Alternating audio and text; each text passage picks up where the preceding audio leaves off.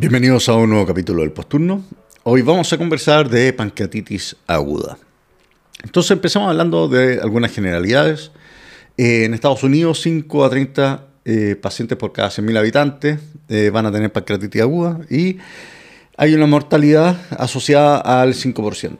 En Chile la mortalidad está entre el 7 al 12% y va en disminución según datos del 2012.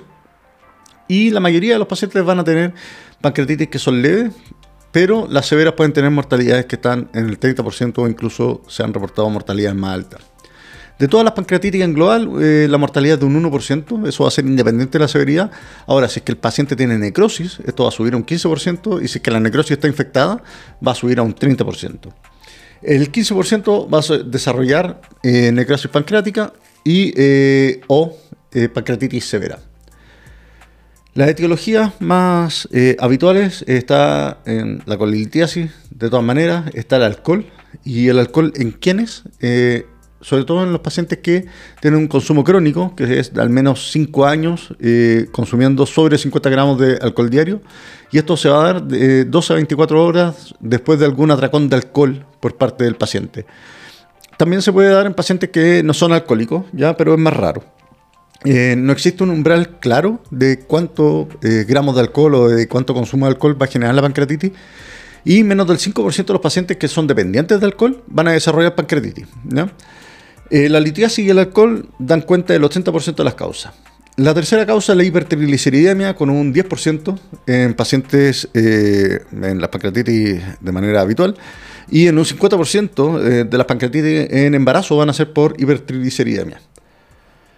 Otra causa frecuente o que se habla mucho son los fármacos o drogas. Ya acá existen los fármacos o drogas clase 1 o clasificación 1 en el fondo, en que eh, son fármacos que se han, y, drogas que se han vinculado como causalidad directa de pancreatitis, ¿ya? Y acá tenemos cosas tan frecuentes como la miodarona, la marihuana, la codeína, la dapsona, el enalapril, furosemida, isoniazida, el losartán, la hidrocortisona, el cotrimoxazol, eh, el ácido valproico, el omeprazol, ¿ya? Por lo tanto, eh, es importante conocer los fármacos que está consumiendo el paciente y también las drogas de abuso que puede tener. Otras causas, tumores pancreáticos, hipercalcemia, autoinmunidad y mi favorito personal, las picaduras de escorpión. Afortunadamente en Chile no tenemos, pero hay que tener bien mala suerte para que a uno lo pique un escorpión y más encima desarrollar una pancreatitis después por eso. El idiopático va a ser un 25% de las veces. Eh, hoy en día el idiopático eh, se ha ido moviendo un poco y siempre se va a ir moviendo en la medida que va mejorando la, capacidad de hacer diagnóstico, pero por ejemplo se ha visto con la resonancia que se pueden encontrar microlitiasis en, en las vesículas y eso también puede ser causa de pancreatitis, por lo tanto hay varios de esos idiopáticos que podrían corresponder a estas microlitiasis que no se podían ver antes por la ecografía. Dentro de los diferenciales tenemos las causas abdominales, como la perforación de visera hueca, la úlcera péptica, el cólico biliar, la colicistitis, la colangitis, la obstrucción intestinal, el eh, aneurisma de la aorta abdominal, el embarazo ectópico, ya en mujeres fértil importante, y cosas cardiopulmonares eh, como el infarto agudo del miocardio, la pericarditis, el síndrome de estrés respiratorio agudo. La fisiopatología, si es que la resumimos en una sola palabra, es la autodigestión. Y básicamente el tripsinógeno se activa a tripsina. Hay reclutamiento de macrófagos y de neutrófilos, se va a generar más daño, hay más activación de tripsina y otras enzimas digestivas y se sigue digiriendo a sí mismo el páncreas. Este loop, este ciclo eh, vicioso, afortunadamente la mayoría de los pacientes para de manera espontánea, ¿ya? No, no hay un estímulo de fuera que eh, pare, ¿ya? Pero eh, hay también un número desafortunado de pacientes que va a tener eh, este loop que se mantiene y se sigue alimentando a sí mismo y van a desarrollar formas más severas de pancreatitis. Si que vemos eh, con las tres primeras causas de, pancreatitis cómo funciona el daño que generan, en la litiasis eh, básicamente lo que va a haber es un aumento de presión, eso genera un reflujo, eh, hacia el páncreas de las secreciones pancreáticas y este va a generar daño y activación y esta autodigestión que estábamos hablando. Este modelo de aumento de la presión no solamente se da en, la litiasis, sino que también se puede dar en los tumores periampulares, en el, en el IRCP, etc. El alcohol se cree, esto es teoría, que el etanol aumenta la sensibilidad a la colecistoquinina. Esto va a hacer que haya más tripsina y esto va a generar daño y va a fomentar la autodigestión. Ahora, este aumento de la sensibilidad a la colecistoquinina con el etanol eh, no está claro que sea algo que se dé en todos los pacientes, pueden haber factores genéticos, etc. Pero es el modelo propuesto hoy en día. Y está la hipertrigliceridemia, en donde eh, tener sobre 1000 miligramos por decilitro de triglicéridos eh, aumenta el riesgo de pancreatitis. Y acá hay un problema en la producción de ácidos grasos libres, en el fondo. Estos triglicéridos se agarran, se eh, metabolizan y esto genera estos ácidos grasos libres y esto van a inflamar la célula pancreática. Hay fases de la pancreatitis. para nosotros la más importante es la fase temprana precoz, que es la primera o la segunda semana. ¿ya? Eh, las fases, lamentablemente, como todas las cosas en medicina, se sobrelapan bastante, por lo tanto es difícil eh, saber dónde empieza una y dónde termina la otra.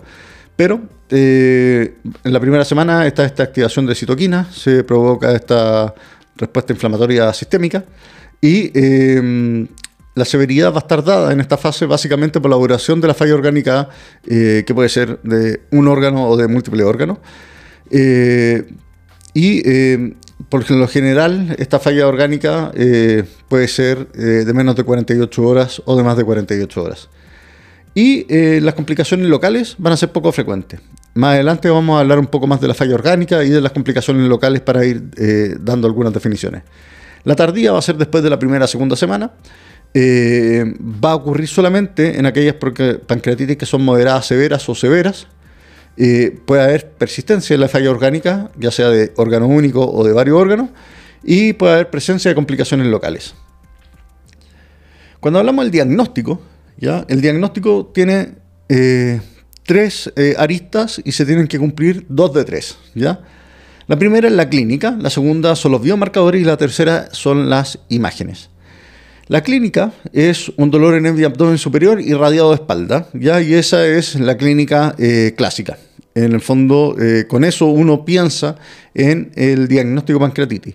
Un 90% de los pacientes además va a tener náusea y vómitos, pero no es necesario para el diagnóstico. O sea, en el fondo es el dolor lo que manda más que las náuseas y los vómitos. Y el nivel de dolor no se va a correlacionar con la severidad. Al examen físico podemos encontrar el dolor en epigastrio y sobre todo en el hemiabdomen superior y pueden haber signos tardíos y, que van a ser de complicaciones como la pancreatitis hemorrágica, que son el signo de Cullen, que es esta equimosis periumbilical, y el Gray Turner, que es de los flancos. Em, otra cosa importante, por ejemplo, de la clínica es que si es que existe un dolor en mi abdomen inferior que es tipo cólico, ¿ya? Y que se asocia, por ejemplo, a diarrea, es muy, muy, muy improbable que sea una pancreatitis, ¿ya?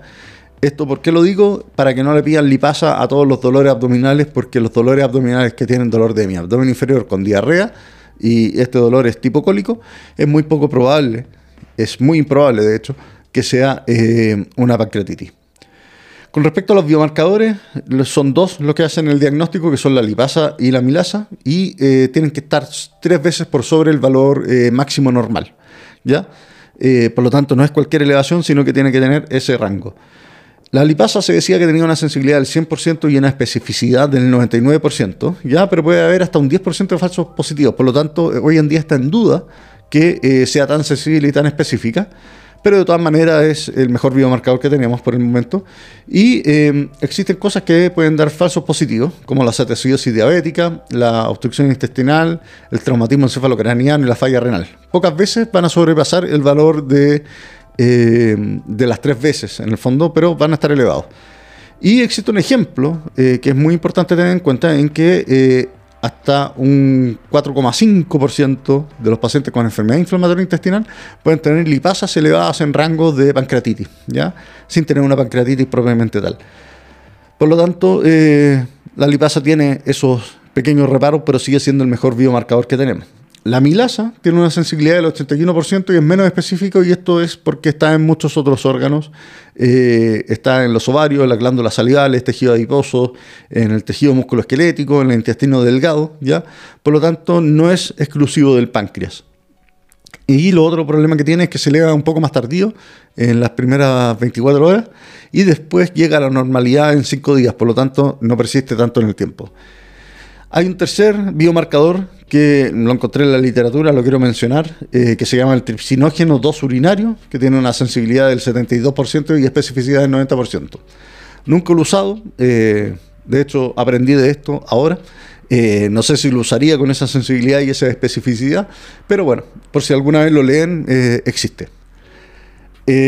con respecto a las imágenes, está el escáner, que es lo que más ocupamos nosotros en la urgencia, junto con el ultrasonido. Eh, la verdad es que el escáner no aumenta la sensibilidad del diagnóstico, no hace que diagnostiquemos más eh, pancreatitis. ¿ya? En el fondo, acá lo importante es eso en la clínica y los biomarcadores principalmente.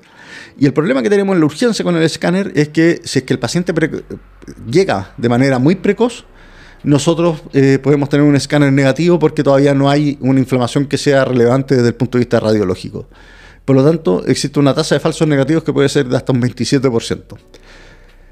En lo personal, cuando uno ocupa el escáner es cuando uno quiere ir a buscar otros diagnósticos diferenciales. En el fondo ya vimos que eh, este dolor eh, puede corresponder a otras cosas, ¿ya? Y puede corresponder a otras cosas tan graves como un aneurisma aorta abdominal complicado. Por lo tanto, eh, el escáner sí nos puede ayudar en ese sentido, ¿ya? Y no quiere decir que jamás debamos pedir un escáner a un paciente que eh, existe una sospecha de pancreatitis porque existen otros diferenciales y no nos podemos encerrar solamente en uno en, nuestra urgencia. Ahora, el escáner tiene un escenario en que eh, sí manda y sí la lleva en el fondo y los pacientes que ya llevan un tiempo con la pancreatitis eh, y que no están evolucionando de manera favorable, ahí uno va a buscar las complicaciones habitualmente con escáner contrastado y puede ver las colecciones, necrosis, derrame pleural, etcétera, ¿ya? Por lo tanto, el escáner eh, tiene eh, ese escenario en que sí nos va a ayudar. A lo mejor no tanto la urgencia, pero cuando uno está en una urgencia en donde los pacientes se quedan hospitalizados y están más tiempo con nosotros y que el paciente no está evolucionando como uno quiere, el escáner sí nos puede dar algunas claridades. La resonancia es mucho mejor para ver tejidos blandos y evaluando vía biliar. Por lo tanto, no es algo que pidamos en la urgencia, muchas veces la van a terminar pidiendo desde piso y em, desde el piso de medicina o de cirugía, dependiendo de para dónde vaya el paciente. Pero es importante saber que la resonancia es una buena modalidad de diagnóstica en estos pacientes. El ultrasonido, la ecografía. Eh, para ver páncreas en dirigido, no nos aporta nada. ¿ya? En el fondo, si uno quiere hacer una ecografía para ir a buscar el páncreas, es absolutamente inútil, ¿ya? en comparación a cosas tan buenas como el escáner y la resonancia. Así que es una pérdida de tiempo y de recursos. Eh, ¿Cuándo es bueno la ultrasonografía y a, qué pacientes nosotros debiéramos hacerle siempre una ecografía? Bueno, a todos los pacientes con pancreatitis, pero no para ver el páncreas, sino que para ver la vesícula y ver la vía biliar. A eso, ese es el escenario del ultrasonido, que es ir a buscar la etiología, la causa de base de la pancreatitis, y como sabemos que la gran mayoría es litiásica, bueno, eh, la ECO tiene ahí ese nicho en que nos puede ayudar a definir bien eh, qué pacientes tienen como causa de su pancreatitis el cólico biliar. Cuando ya tenemos el diagnóstico hecho, eh, nosotros tenemos que saber para dónde va nuestro paciente o qué tan severo está nuestro paciente. Por supuesto que esto es muy fácil en el paciente que ingresa al reanimador eh, con eh, inestabilidad hemodinámica, que se ve mal, que tiene una evaluación primaria absolutamente alterada, ¿ya? con signos vitales muy alterados. Bueno, ese paciente es fácil decir que está grave, ¿ya? pero nosotros tenemos que ir a buscar también qué tan grave está el paciente que tiene presentaciones que son más discretas. Hay tres scores de riesgo que son el Ransom, el Apache 2 y el Visa. El Ransom, hecho el año 74, 76, no me acuerdo bien, eh, tiene dos puntuaciones, una de ingreso y otra de las 48 horas. Se dice que tiene una sensibilidad del 90% y una especificidad del 67% con un score mayor a 2, pero las 48 horas, ¿ya? No está bien estudiado en el ingreso, por lo tanto su utilidad para nosotros en la urgencia no está bien definida, ¿ya? Ahora, sí se ha visto que los pacientes que tienen un ransom de ingreso mayor a 2, es muy probable que necesiten estar hospitalizados y que sea imposible darlos de alta. El Apache 2 es un score que se diseña en el año 85, es un score gigante eh, en que tiene diferentes eh, tipos de puntuaciones, hay que ocupar ahí unas tablas o, eh, idealmente una calculadora. depende mucho de exámenes y el problema es que además depende de exámenes arteriales. El Apache 2 estaba hecho para el paciente de la UCI y no está hecho para el paciente de la urgencia. Eh, tiene una sensibilidad del 89%, especificidad del 69% y eh, la verdad es que eh, es útil cuando se tienen las cosas para calcularlo, tiene más utilidad más que nada en cómo progresa en el tiempo, pero en la urgencia no es mucho lo que nos va a ayudar. El VISAP es, se diseña el año 2008, tampoco fue diseñado para la urgencia, pero tiene una sensibilidad del 76% y una especificidad del 87%, en donde tener una puntuación mayor a 2 eh, da una mortalidad del 1.9%. La gracia del VISAP es que es bastante más clínico y depende bastante menos de los exámenes de laboratorio. Ahora, eh, cuando hay scores con escáner, como el famoso Baltasar y todo eso, la verdad es que no son muy útiles en la urgencia porque eh, en la urgencia el escáner se toma de manera muy precoz. Por lo tanto, puede subestimar al paciente que llega precozmente con su sintomatología. No van a tener complicaciones, a lo mejor no va a tener tanto edema como el que va a llegar a desarrollar. Por lo tanto, no, es algo que eh, ocupemos para estratificar eh, riesgo ¿ya? de manera habitual.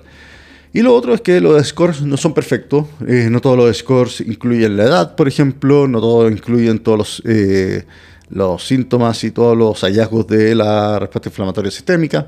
Eh, no todos consideran las comorbilidades y cómo está la estabilidad de cada una de estas comorbilidades. Por lo tanto, todas esas cosas uno las considera a la hora de estratificar el riesgo y decir para dónde va hospitalizado nuestro paciente. Y eh, una cosa importante es que eh, de los criterios de CIRS, de respuesta inflamatoria sistémica,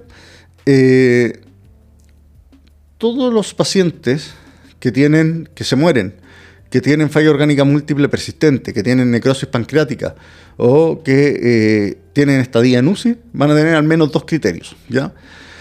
Uno dice, bueno, es obvio, son pacientes que están bien graves. Estamos hablando de los que se mueren, los que tienen falla orgánica múltiple, los que tienen necrosis pancreática o los que están en la UCI. Es esperable que todos tengan CIRS mayor a 2. El tema es que los pacientes que tienen, eh, no tienen criterios de CIRS o que tienen eh, criterios de CIRS bajo, bueno, esos pacientes eh, habitualmente van a tener una evolución que es bastante más favorable. ¿ya? Por lo tanto, es algo también que uno puede considerar a la hora de estratificar el riesgo.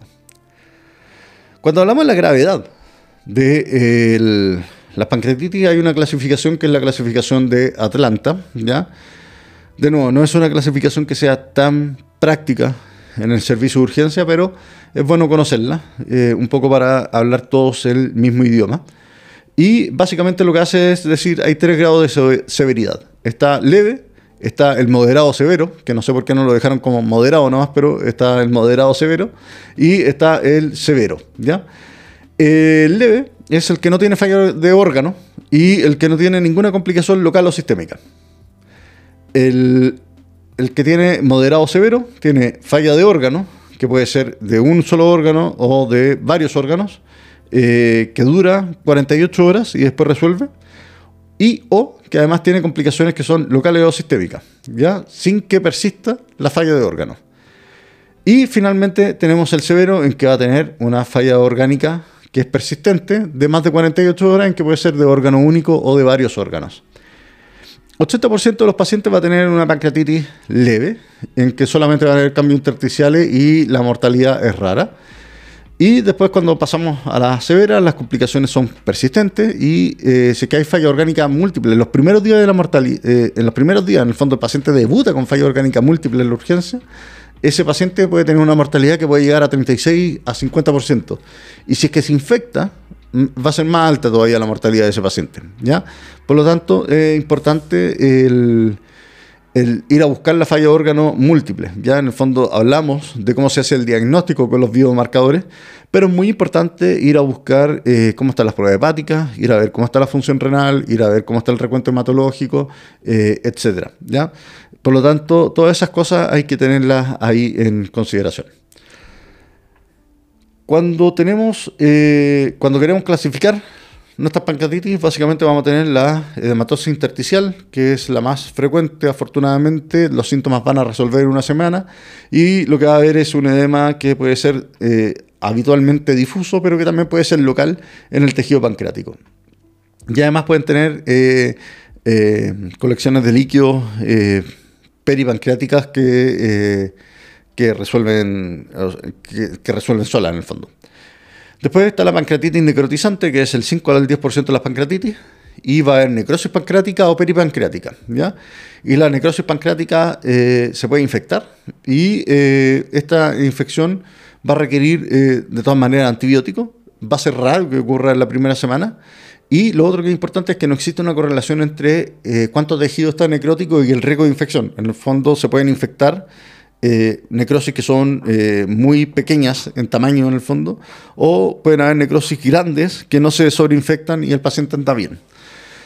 Eh, el diagnóstico de la infección se puede hacer con eh, viendo el gas extraluminal en el escáner o ya estando el paciente hospitalizado está la punción con aguja fina en que se pueden encontrar bacterias u hongos dentro de estas necrosis. Ahora veamos cuáles son el tratamiento, qué es lo que nosotros podemos ofrecerle a nuestro paciente en la urgencia y cómo nosotros podemos cambiar la mortalidad de nuestros pacientes. lo primero, el volumen. ¿ya? Siempre se nos ha enseñado que a estos pacientes les falta mucho volumen y hay que pasarle un montón de volumen, ¿ya? Eh, la verdad es que se ha visto que el pasar volumen, y esto ya se está viendo en casi todas nuestras reanimaciones, que pasar volumen es por el placer de eh, ponerle suero a alguien, eh, la verdad es que es bastante deleterio y hoy en día una buena reanimación con volumen es contra algún objetivo. Ya nosotros tenemos que esperar que exista algún cambio con el volumen que estamos pasando y no es pasar volumen porque sí. Y eh, no solamente hay que tener objetivos, sino que también hay que tener eh, ciertos puntos de seguridad para no sobrecargar a nuestros pacientes. Hay un estudio inicial que se hizo en que se comparó 10 a 15 ml kilo hora versus 5 a 10 ml kilo hora y se vio que el uso de volumen más restrictivo hace que haya menos eh, conexión a ventilación mecánica invasiva, hay menos síndrome compartimental abdominal y existe menos incidencia de sepsis a las dos semanas y los pacientes se mueren menos cuando uno le aporta menos volumen. Hay un estudio reciente, ya del, que se publicó ahora el 2022 en el New England, que es el Waterfall Trial, en que se hizo, eh, se vio la resucitación con fluido agresivo versus moderado en pancreatitis aguda. Ya es muy dirigido a eso. Y eh, básicamente lo que hizo fue agarrar una reanimación agresiva versus una moderada eh, con respecto a la cantidad de fluidos que se administraba. El agresivo lo que hacía era pasar inicialmente un bolo de 20 ml por kilo más una infusión de 3 ml kilo hora y eh, se comparó contra una infusión de 1.5 ml kilo hora que podía o no tener un bolo de 10 ml kilo si es que el paciente está hipovolémico. ¿ya? Eh, ¿Qué es lo que se vio con el, manejo agresivo? Es que los pacientes tenían más sobrecarga de volumen, tenían más síntomas, que era la disnea, por ejemplo, por la sobrecarga de volumen o el dolor abdominal, estaban más días hospitalizados y tenían más riesgo de necrosis pancreática. Por lo tanto, este estudio demuestra nuevamente que hay que ser más eh, cautos con la administración de volumen en nuestros pacientes. Hasta ahora, ¿qué cristaloide eh, debiéramos usar? La verdad es que eh, la tendencia hoy en día es que cuando uno está pasando grandes volúmenes debiera ocupar soluciones balanceadas como el ringer lactato. Ahora, eso en el fondo no hay ningún estudio que diga que en pancreatitis aguda sea mejor el ringer que el suero fisiológico pero eh, de todas maneras tenemos que eh, considerar la evidencia en otras cosas. Eh, cuando hablamos de coloides, que es básicamente los almidones que estuvieron muy de moda en algún momento, hay estudios que muestran que puede aumentar la mortalidad y no se usan. Ya en el fondo ya no se usa ningún tipo de coloide. el coloide sintético por lo menos. Y con respecto a la albúmina, también se ocupa de repente, pero básicamente el, uso de albúmina está dado más que nada si es que hay una hipoalbuminemia y esta hipoalbuminemia se define como menos de 2 gramos por decilitro y ahí es donde se ve que podría haber algún beneficio de ocupar albúmina. Raya para la suma, en la urgencia lo que nosotros deberíamos hacer es pasar ringer contra algún objetivo y eh, no pasar grandes cantidades de volumen en nuestros pacientes, sino que eh, tener ahí umbrales de seguridad, en el fondo eh, tomar la decisión de cuándo vamos a interrumpir nuestro volumen Eh, y debiéramos también tener algún objetivo y debiéramos esperar algún cambio en nuestro paciente para no estar pasando volumen de manera indiscriminada.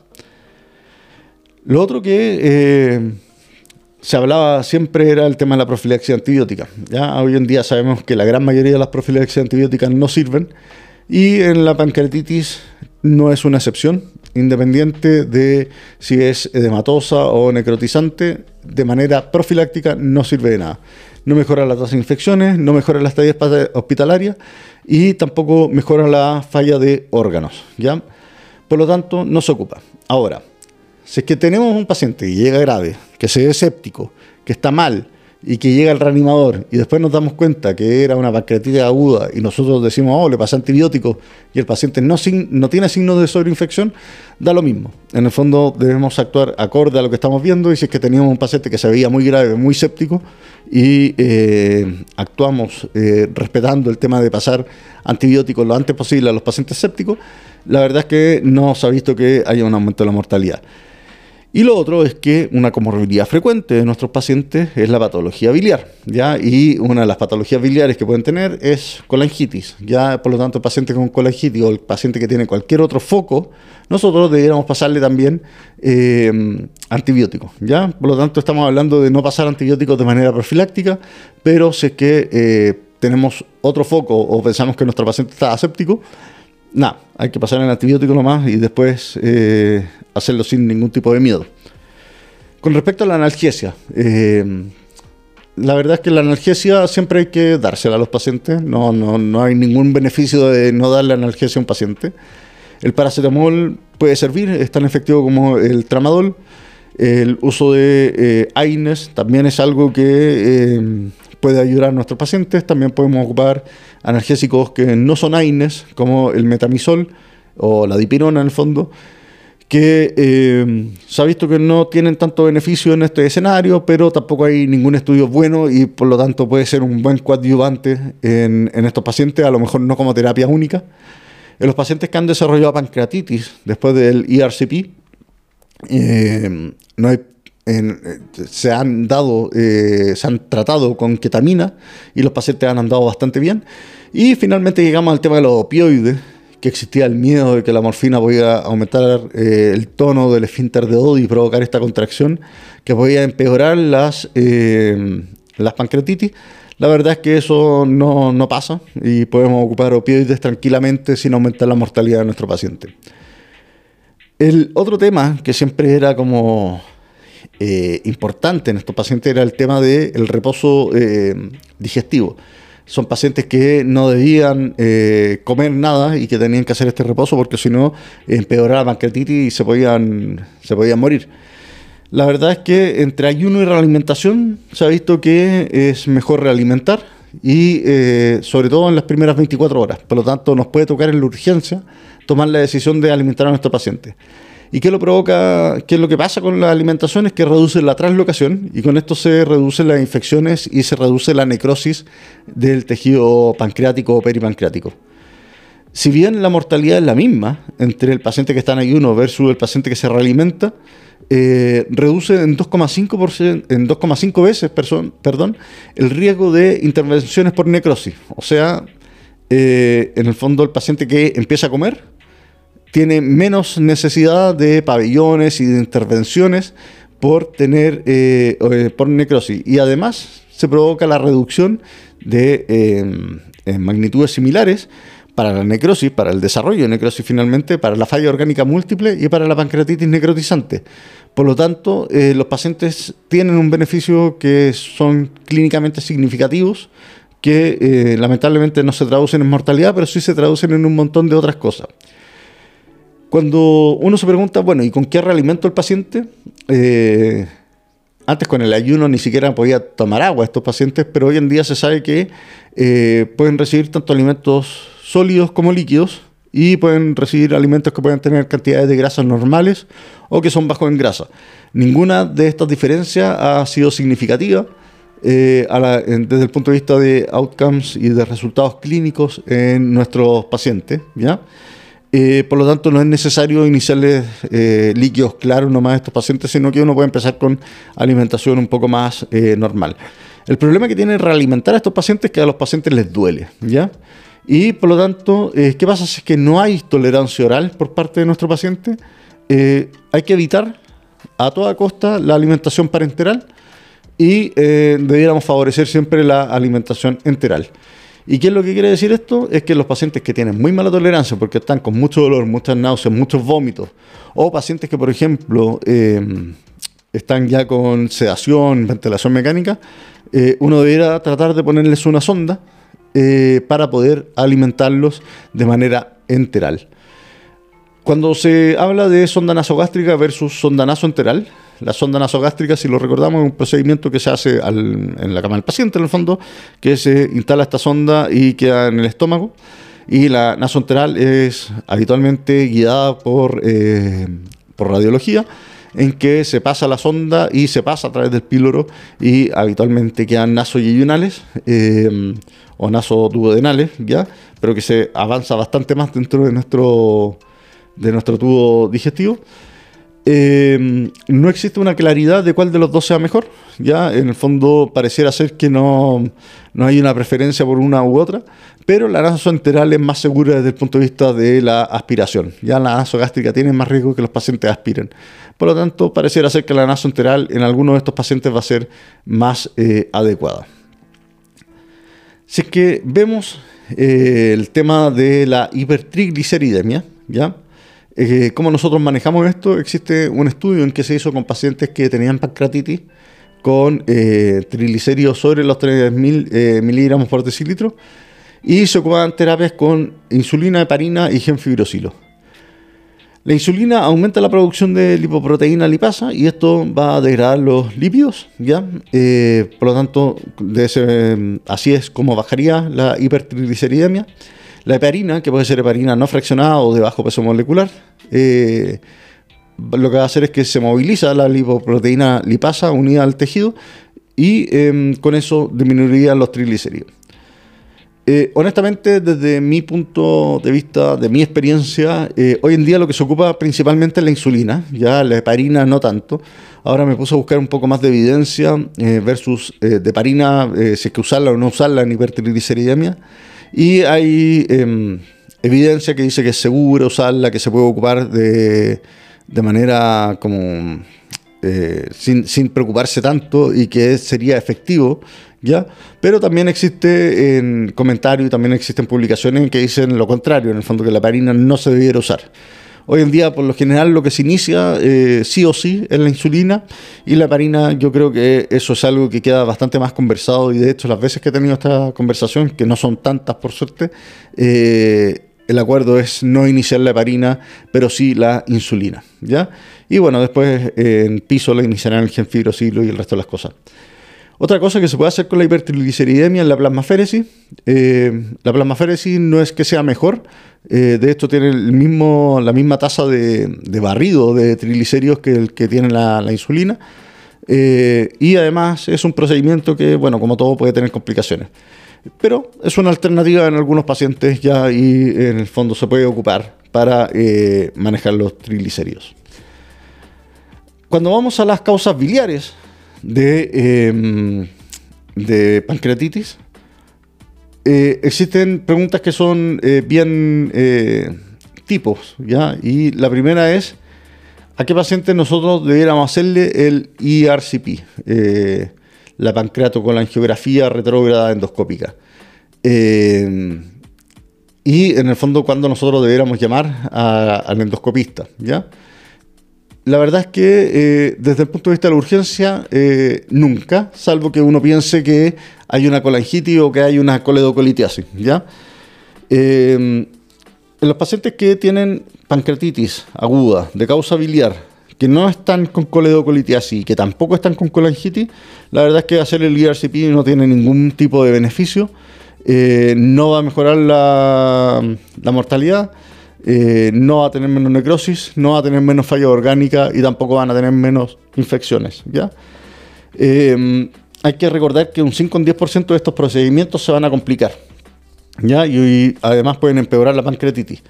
Y si es que hay colangitis o coleocolitiasis, se debiera hacer en un plazo de 72 horas. ¿ya? Por lo tanto, no es algo para salir corriendo a buscar al endoscopista de turno para que nos haga el ERCP.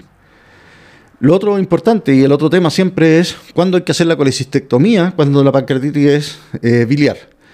Y lo que se ha visto es que la recomendación es que se haga durante la hospitalización y no después del alta. ¿ya? Y esto es porque tienen menos mortalidad y tienen menos eventos eh, biliares. ¿ya? Eh, esto es como un outcome compuesto, o sea, los pacientes tienen menos mortalidad y menos eventos biliares, y además tienen menos reingreso por pancreatitis y por complicaciones pancreatobiliares, ¿ya? Por lo tanto, estos pacientes se benefician de em, la colecistectomía cuando están hospitalizados. Y en el caso, por ejemplo, de cuando ustedes están en un hospital público que se quedan con los, pacientes mucho tiempo, bueno, ahí sí sería importante eh, en, estos pacientes que eh, empiezan, tienen una recuperación que puede ser rápida, como estas pancreatitis intersticiales, en que se pongan en contacto con el equipo de cirugía para tratar de hacer la colecistectomía durante esta hospitalización. ¿ya? Eh, recordemos que la gran mayoría de las pancreatitis van a ser leves, la gran mayoría de las pancreatitis tienen como causa la, la colilitiasis, ¿ya? los cálculos biliares en el fondo, por lo tanto, la gran mayoría de estos pacientes van a tener evoluciones de menos de una semana dentro de, eh, la estadía hospitalaria. ¿ya?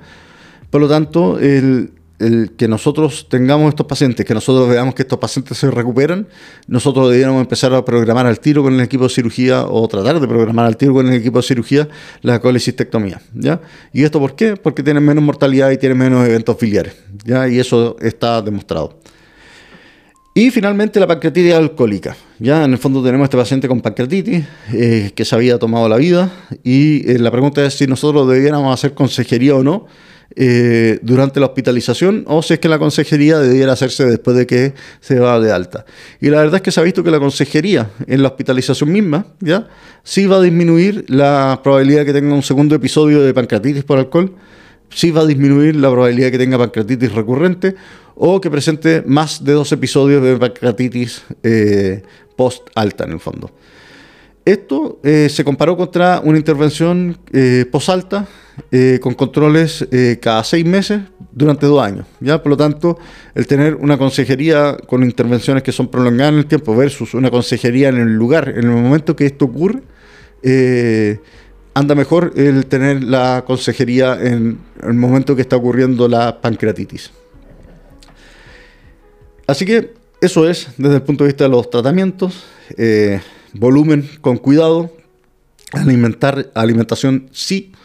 Eh, enteral, ¿ya? Analgesia, lo que ustedes consideren que sea necesario para analgesia.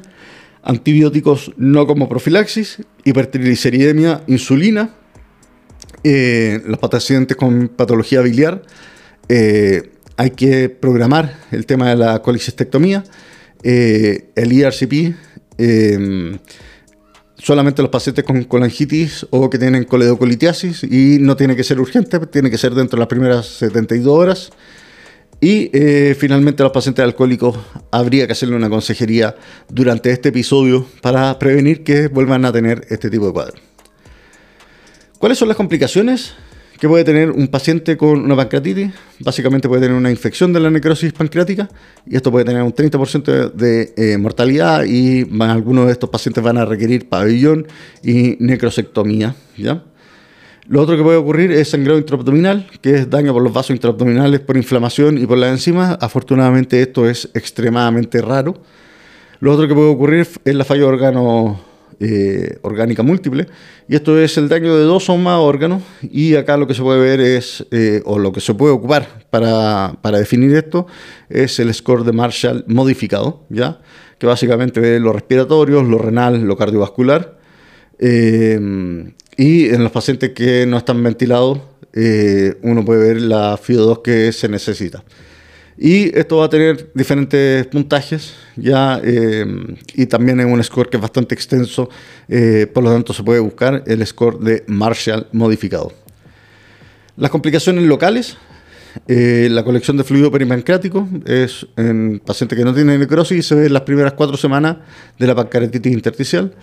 El pseudoquiste, en donde va a tener esta colección encapsulada habitualmente fuera del páncreas con mínima o nada de necrosis y se ve después de las primeras cuatro semanas después de la pancreatitis intersticial la colección necrótica aguda, que es la colección con necrosis y eh, fluido, ¿ya? y esta necrosis puede, estar, puede tener tanto tejido pancreático como extrapancreático. Y finalmente una necrosis encapsulada, en que es una necrosis en que hay una pared inflamatoria bien definida y que va a ocurrir después de las primeras cuatro semanas de una pancreatitis necrotizante. Eh, estos pacientes ¿Cuál es la disposición que tiene? Va a variar bastante. Los pacientes que tienen estos scores más elevados, que tienen eh, edades más avanzadas, que tienen comorbilidades eh, mal controladas, probablemente van a terminar en una UCI. Pacientes con cuadros más moderados van a ir a, probablemente a un intermedio. Y eh, el problema son los pacientes que uno cree que podrían andar bien, que tienen pancreatitis que son leves, que son solamente pancreatitis intersticiales eh, bueno, esos pacientes eventualmente uno podría darle el alta, pero para darle el alta hay que tener en consideración que tiene que tener buena tolerancia oral a sólidos, eh, hay que tener un, bien controlado el tema de la analgesia y bien controlado el tema de las náuseas y los vómitos. ¿ya? Por lo tanto, es muy poco probable eh, dar de alta a uno de estos pacientes. ¿ya? Eh, si es que tienen cualquiera de estas cosas alteradas, la verdad es que no va a tener, eh, no va a ser posible darlo de alta. E incluso los pacientes en que eh, se presentan todas estas cosas, en el fondo la buena tolerancia oral, en que uno logra una buena analgesia y que uno logra manejar bien las náuseas y los vómitos, un 5% de los pacientes va a tener una readmisión, ¿ya? Lo otro que es importante es ver si es que la causa es biliar o no, ¿ya? Porque si es una causa biliar, sí o sí hay que dejar al paciente hospitalizado para eh, el tema de la colicectomía y el estudio. Si es que eh, los triglicéridos están altos, también en el fondo son pacientes que van a necesitar eh, manejo de su hipertrigliceridemia. Por lo tanto, no es tan fácil dar de alta una pancreatitis. Ya la gran mayoría de las pancreatitis va a necesitar la hospitalización, pero probablemente estos pacientes más leves podrían ir a una sala, a una sala básica, ya y por lo general, desde mi punto de vista, pacientes que eh, tienen mala tolerancia oral o que uno no logra buena analgesia o que uno no logra manejar los síntomas gastrointestinales, bueno, esos pacientes a lo mejor debieran ir inicialmente a una unidad intermedio eh, esperando a ver qué es lo que pasa. Lo otro es cuando tenemos la falla de órgano múltiple, ya en el fondo cuando nosotros ya vemos que hay alteración de la creatinina, cuando ya vemos que eh, hay indicios de elevación de las pruebas hepáticas, etcétera, nosotros podríamos pensar que ese paciente tiene esta falla orgánica y en la urgencia, lamentablemente, no vamos a saber si es que este paciente se va a comportar como un paciente moderado o como un paciente severo. Ya acuérdense que el paciente moderado tiene esta falla de órgano que dura menos de 48 horas, mientras que el severo va a durar más de 48 horas. Por lo tanto, cualquier otra alteración en estos pacientes eh, debieran ir a una unidad más monitorizada, ya que hay que ver hacia dónde va a comportarse. ¿ya? ¿Y a quienes nosotros debiéramos interconsultar? Bueno, eh, pancreatitis biliares debiera recibir la cirugía o debiera conocer la cirugía por lo menos. Y eh, medicina interna habitualmente se va a hacer cargo de todo el resto y ellos involucrarán a gastroenterología si es que es necesario. Y eso, eso era lo que les quería contar de pancreatitis aguda, es un tema extenso, pero yo me quedo con la parte de los tratamientos. Ya en el fondo, ojo con los volúmenes, ojo con el dejar a los pacientes en régimen cero de manera innecesaria. Eh, la hipertrigliceridemia la podemos empezar a tratar nosotros en, la urgencia con insulina, ¿ya? Eh, acuérdense que si le van a dejar insulina a estos pacientes y no están con hiperglicemia, le tienen que empezar también eh, sueros glucosados, ¿ya? lo otro es el tema de el el involucrar eh, a, cirugía cuando los pacientes tienen patología que es biliar, ¿ya? Eh, ojo con los antibióticos y eh, el tema de la consejería del paciente con pancreatitis secundaria al alcohol. Así que eso, no hay mucho más que les quiera comentar hoy día. ya siendo las una y cuarto de la mañana, me despido de todos ustedes y nos veremos la próxima semana. Que estén muy bien.